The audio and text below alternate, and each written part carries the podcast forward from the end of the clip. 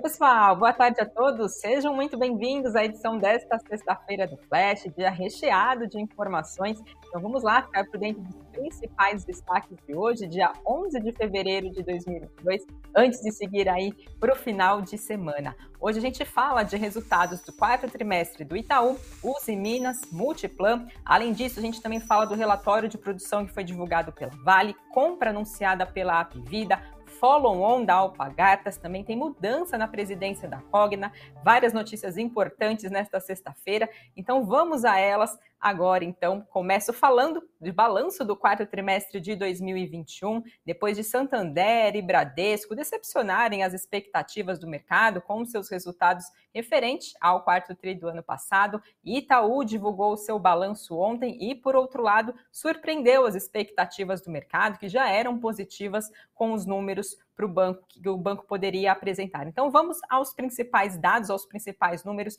que foram divulgados no balanço do Itaú. O maior banco privado da América Latina teve um lucro de 7 bilhões 160 milhões de reais no quarto trimestre do ano passado. Isso é um aumento de quase 33% em relação ao mesmo período do ano de 2020. E esse resultado veio acima das expectativas. O consenso do mercado era de que viesse um lucro de 6,2 bilhões de reais. Entre os fatores que mais influenciaram esse resultado, esse lucro positivo do banco, foi o crescimento da margem financeira com o cliente, impulsionado por maior volume de crédito, e também da mudança de mix de produtos do banco, com maior crescimento relativo de produtos com melhores spreads. No ano de 2021 como um todo, o lucro do banco subiu 45% em relação a 2020 para quase 27 bilhões de reais. Já o, ROI, que é o retorno recorrente gerencial sobre o patrimônio líquido do banco, foi de 20,2% no consolidado.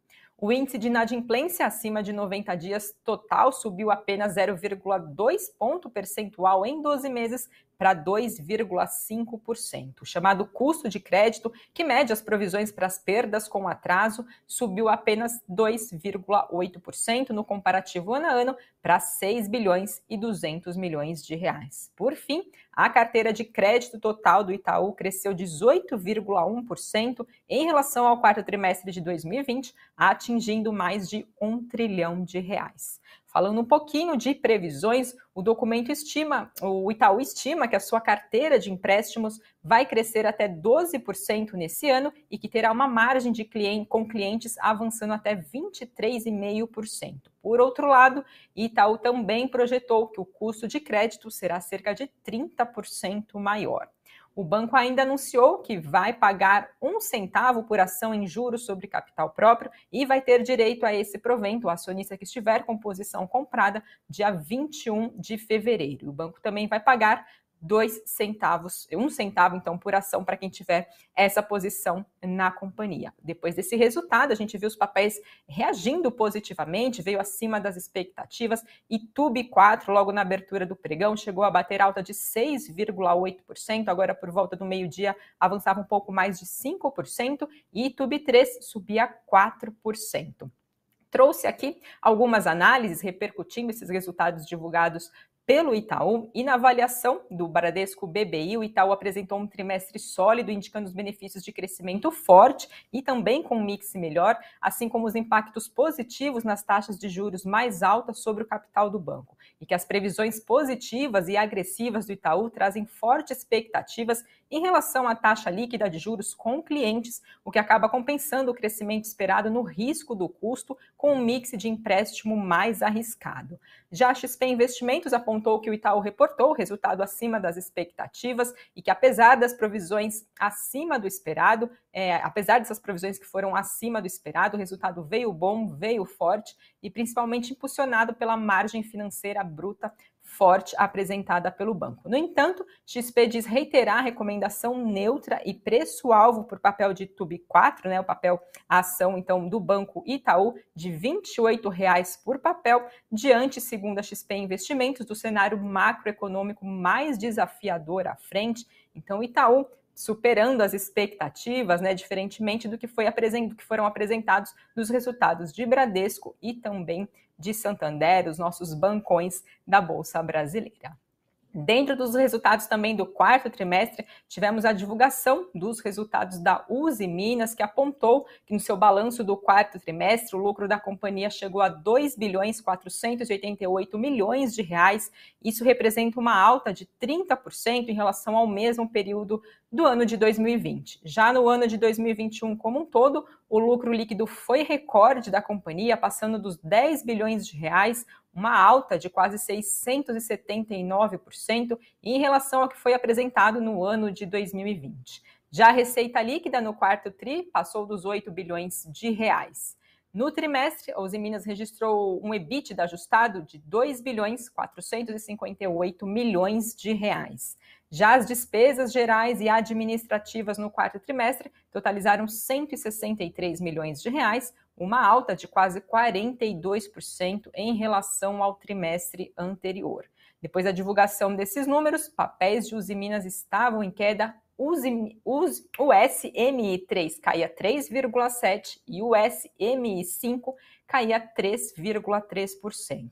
O Banco BTG Pactual apontou que a Uzi Minas continua operando com caixa líquido em linha com as estimativas do banco e BTG Pactual também apontou que continua a esperar um maior acúmulo de caixa da companhia ao longo do ano, especialmente com o CAPEX e com os resultados financeiros líquidos devendo permanecer contidos nas expectativas do BTG. O BTG apontou ainda que o receio é de que um CAPEX muito maior não se materialize tão cedo por parte da companhia e que espera retornos de caixas mais de caixa mais agressivos para recalibrar a estrutura de capital da Uzi Minas. Por fim, o terceiro balanço que separei para trazer para vocês e os principais resultados é da Multiplan, a operadora de shopping center e empreendimentos imobiliários, registrou um lucro de 213 milhões e 600 mil reais no quarto trimestre, um avanço de mais de 45%. Já as vendas dos lojistas da empresa passaram dos 5 bilhões de reais, superando os níveis anteriores ali da, da pandemia, né, no pré-pandemia, isso representa uma alta de mais de 8%. E esse desempenho aconteceu depois de os shoppings da empresa funcionarem em 100%, pela primeira vez desde o início da pandemia aqui no país. Segundo a Multiplan, o valor das vendas no quarto trimestre foi recorde na história, avançando quase 30% em relação ao mesmo período de 2020. Já a taxa de ocupação de loja nos empreendimentos ficou em 95,3% no trimestre agora encerrado em dezembro do ano passado, depois de ter ficado em 95,8% lá no ano de 2020. Já o EBITDA da Multiplan ficou em 285 milhões e 200 mil reais, quase o dobro do desempenho de um ano antes. Papéis de Multiplan estavam em alta também nesta sexta-feira, por volta do meio-dia, subindo 3%. E BTG Pactual apontou que a empresa apresentou bons resultados, principalmente impulsionado pelo forte crescimento da renda de aluguéis, já que a, a Multiplan acabou removendo os descontos para os lojistas e também aumentou os aluguéis em resposta à forte inflação do IGPM nesse período. Para o BTG Pactual, recomendação é neutra para os papéis de Multiplan. Agora passo para falar, ainda dentro do nosso cenário corporativo, temos também novidades sobre a Vale, que divulgou seu relatório de produção e que apontou que produziu 315 milhões e 600 mil toneladas de minério de ferro agora no ano de 2021, uma alta de um pouco mais de 5% em relação ao mesmo período do ano passado. Mas a elevação foi maior nas vendas, com o uso de estoques formados no terceiro trimestre. O volume produzido ficou na faixa mais baixa da meta que foi programada pela Vale no ano passado, que estava entre 315 e 325 milhões de toneladas, então vem um pouquinho acima dos 315 milhões de toneladas. Já a produção de minério de ferro no quarto trimestre passou dos 82 milhões de toneladas, isso representa uma queda de 2,4%. Já a venda da sua principal commodity somou 277 milhões e meio de toneladas, um avanço de quase 9% na comparação com o ano de 2020. E dentre os fatores que impulsionaram o resultado, a Vale apontou um crescimento da produção do minério de ferro em Minas Gerais, além também do cenário favorável do preço de mercado, com alta de 47% em relação ao ano de 2020. Do lado negativo, a empresa apontou que houve um desempenho mais fraco da sua maior mina, que fica no Pará, e segundo a Vale, serão instalados britadores no ativo para melhorar o desempenho em direção à capacidade nominal. Em relação às perspectivas, a Vale confirmou perspectiva e encerrou o ano com cerca de 340 milhões de toneladas por ano de capacidade de produção de minério de ferro. Além disso, também reiterou que prevê atingir 370 milhões até o fim agora desse ano, ao retomar as suas operações que foram paralisadas em busca de maior segurança depois do rompimento da barragem de Brumadinho lá no ano de 2019. A XP Investimentos apontou que esses resultados desse relatório, desse relatório de produção divulgado pela Vale é tido como misto e que, no lado positivo, a estratégia da companhia de reduzir a produção de minério de ferro e aumentar as vendas de pelotas impulsiona a agregação de valor para a companhia, enquanto também mantém o mercado de minério de ferro apertado. Já do lado negativo, XP Investimentos apontou que a menor produção entre divisões diminuiu a alavancagem operacional da empresa e que, com isso, XP Investimentos mantém recomendação de compra compras ADRs da Vale com preço-alvo aí, no caso das ADRs, né, de 17 dólares, o que representa aproximadamente de 97 reais. Já o BTG apontou que o relatório veio decente na avaliação do banco, amplamente alinhado com as expectativas e que a empresa voltou ao seu ciclo de revisão positiva de lucros experimentados no primeiro semestre do ano passado e que espera que as ações continuem com desempenho superior ao do mercado. O BTG reitera a recomendação de compra e diz não enxergar razão para alterar a estimativa de 7 bilhões de dólares de EBITDA para o quarto trimestre da Vale. E agora falando um pouquinho do cenário de aquisição, temos novidades da Apvida, que comunicou a aquisição de 100% do capital do grupo Smile Saúde, que atua por meio de uma operadora de planos de saúde, é, formado por Smile Assistência Internacional de Saúde. Essa aquisição é de um valor de 300 milhões de reais e ela inclui o imóvel da companhia e também ainda está sujeito aos descontos de endividamento líquido e retenção também de garantia para eventuais ou possíveis contingências. Esse grupo tem cerca de 80 mil beneficiários, majoritariamente em Maceió, em João Pessoa, em Campina Grande e também em Brasília. E o grupo também possui um hospital próprio em João Pessoa, com 39, 39 leitos, sendo 14 deles leitos de UTI, além também de uma clínica médica que fica situada também na mesma cidade. Então, aí mais um passo de compra, né, de aquisição anunciada pela Apvida. Temos novidades também da Alpargatas, que anunciou uma oferta primária de 37 milhões e meio de ações ordinárias e 57 milhões e meio de ações preferenciais com o objetivo de levantar recursos para financiar a aquisição de uma participação na Holtz. O preço, né, considerando o preço de fechamento de ontem do papel de R$ 26,60 por ação preferencial, essa oferta poderia levantar cerca de 2 bilhões e 530 milhões de reais. A definição de preço por ação dessa oferta é estimada, é esperada agora para o próximo dia 22 de fevereiro. Lembrando que lá em dezembro do ano passado, a Alpagratas adquiriu uma participação de 49,99 49% na Holtz, que é uma empresa que tem sede nos Estados Unidos e que fabrica roupa e calçados a partir de produtos reciclados por um valor de até 475 milhões de dólares. E o plano de anunciar uma nova oferta de ações foi inicialmente, a gente até trouxe aqui, né, ontem divulgado pelo Brasil Journal, segundo fontes do jornal, e agora então Alpagatas confirmando essa informação.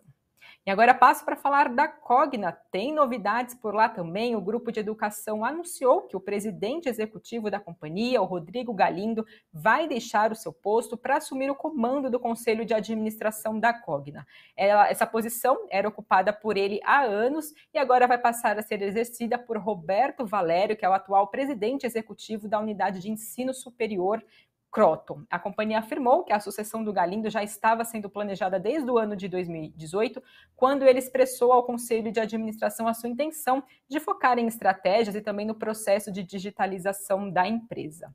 Além disso, Cogna também anunciou um programa de recompra envolvendo até 102 milhões e 900 mil ações, o que representa cerca de 5,4% do dos papéis que estão em circulação no mercado. Mais cedo, papéis de Cogna subia 0,82%. O BTG Pactual apontou que essa transição marca um fim de uma era na companhia, pois o Galindo está no comando já há bastante tempo, mas a nomeação do seu sucessor envia uma mensagem de continuidade, pois o Valério, então agora o sucessor do Galindo, já era considerado por muitos o braço direito dele, que apesar desses acontecimentos, permanece então a recomendação neutra sobre o papel da Cogna por causa de um cenário de segmento de de graduação aqui no país ainda está bastante desafiador, dada a alavancagem operacional negativa do campus da Croton, enquanto que a alavancagem financeira da Cogna deve continuar a impedir a geração de fluxo de caixa para os acionistas no curto prazo, segundo então a análise do BTG Pactual. E falando agora um pouquinho de prévia do nosso PIB, hoje foi divulgado pelo Banco Central o Índice de Atividade Econômica do Banco Central, que é o IBCBR, é uma proxy, é considerado uma espécie de prévia do nosso PIB e que teve avanço de 0,33% no mês de dezembro, na comparação com o mês de novembro. Esse desempenho veio abaixo do esperado. A expectativa de economistas, segundo a Bloomberg, é que esse indicador apresentasse um crescimento mensal de 0,5%. Na comparação anual, IBCBR de dezembro avançou 1,3% e no acumulado de 12 meses, a variação ficou positiva em 4,5%. E agora vamos falar do nosso Ibovespa, o principal índice da nossa Bolsa Brasileira, por volta do meio-dia avançava mais de 1% aos 114.522 pontos, dólar caía 0,59% a R$ 5,20 e por fim, Bitcoin tinha queda também de 1% aos 43.613 dólares. E agora vamos falar de quais são os destaques do Invest News desta sexta-feira. O assunto do cafeína é o marco cambial, que é um mecanismo que promete facilitar as transações em moedas estrangeiras. As regras passam a valer daqui a um ano, então, na prática, as mudanças atingem exportações, importações, transações entre pessoas físicas, limite de dinheiro para viagens internacionais, também maior concorrência entre as operadoras de câmbio. Então, aproveite para conferir todos os detalhes no cafeína desta sexta-feira. E já no nosso site, que é o investnews.com.br, Érica Martim fala sobre os IPOs, na verdade, as existências de IPO aqui na nossa Bolsa Brasileira, de abertura de capital aqui no país. Só agora, nesse ano de 2022, 13 já empresas desistiram de fazer a sua abertura de capital na Bolsa Brasileira por causa das condições macroeconômicas do país. Esse é um dos principais motivos que fazem com que essas empresas tenham desistido então de abrir o capital na Bolsa, por causa do cenário atual, a taxa de juros alta, a inflação acelerada, o valor de avaliação das empresas para entrar no mercado de capitais acaba diminuindo, então tem mais detalhes de quais são então essas companhias, estão todas nesse material no nosso site. Aproveite também para ficar ligados na programação do Invest News, seis e meia da tarde, tem o boletim também trazendo as demais notícias do dia para vocês saberem então quais foram os principais destaques depois do fechamento do nosso pregão. E agora dou uma olhada nos comentários de vocês, o que, que vocês estão falando. Gil Costa, balanço do Itaú melhor do que esperado. Sim, veio acima das expectativas, já era esperado um resultado positivo, bastante positivo, né? Forte, mas superou então essas expectativas, diferentemente então dos outros bancões. Pessoal, essas foram então as principais notícias desta sexta-feira. Não se esqueçam, claro, do like, também fazer a sua inscrição aqui no canal. Passamos dos 350 mil inscritos. Agradeço a todos vocês que nos acompanham, que participam aqui da nossa programação do Invest News. Sigam, sigam ligados e na segunda-feira eu estou de volta. Um ótimo fim de semana a todos.